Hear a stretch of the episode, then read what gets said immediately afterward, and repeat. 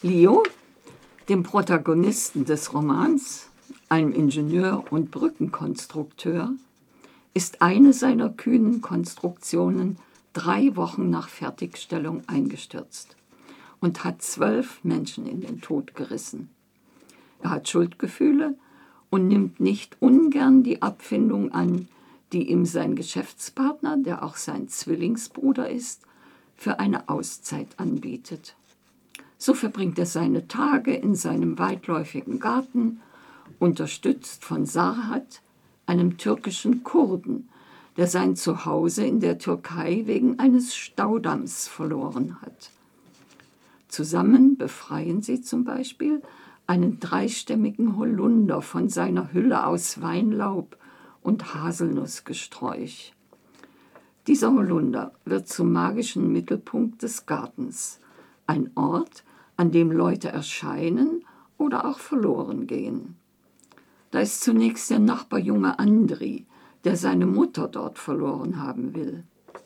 Diese erscheint aber bald und ist, wie man erfährt, Leos Anwältin in der Brückenangelegenheit und außerdem heimliches Objekt seiner Verliebtheit oder Verehrung, Verliebtheit eher.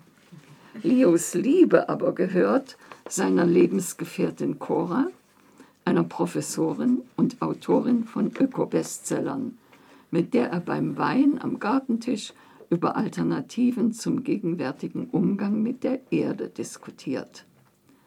Für Cora hat die Zivilisation die Erde weitgehend zerstört, weil die Gene des Menschen zu langsam für den Fortschritt sind.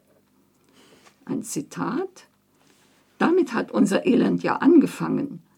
Die landwirtschaftliche Revolution war ein Irrtum, der zur heutigen selbstzerstörerischen zerstörerischen Zivilisation geführt hat.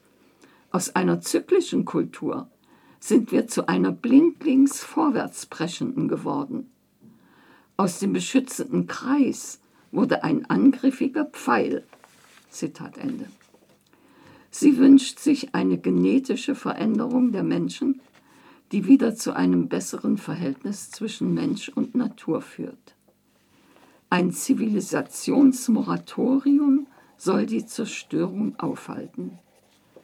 Und während Cora zur Verkündigung ihrer Thesen weiter um die Welt fliegt, bleibt Leo zu Hause, unternimmt ausgedehnte Wanderungen in die Umgebung schärft Gehör und Geruchssinn, schwimmt in Seen und Flüssen, lernt Fischen und Jagen und hat in Traumsequenzen magische Begegnungen mit Tieren und Menschen.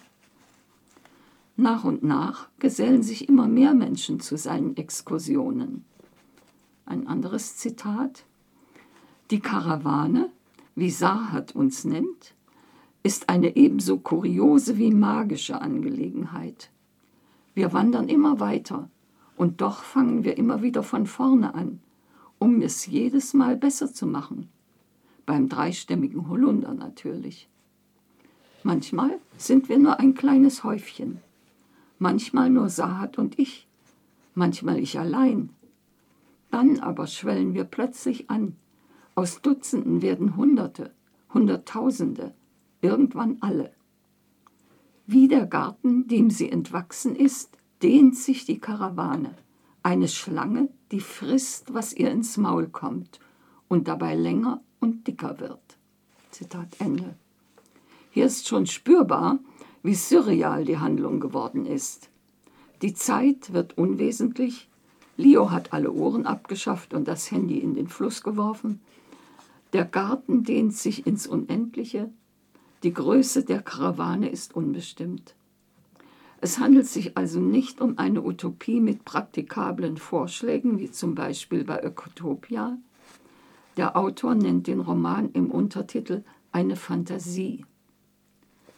Was aber nicht unerwähnt bleiben sollte, ist die literarische Qualität des Textes. Geschliffene Dialoge, treffend gezeichnete Charaktere, Wortwitz und Humor – zeichnen dieses nur 160 Seiten umfassende Buch aus, dessen Qualität mir erst beim zweiten Durchlesen richtig bewusst geworden ist. Das war Christoph Keller, Der Boden unter den Füßen.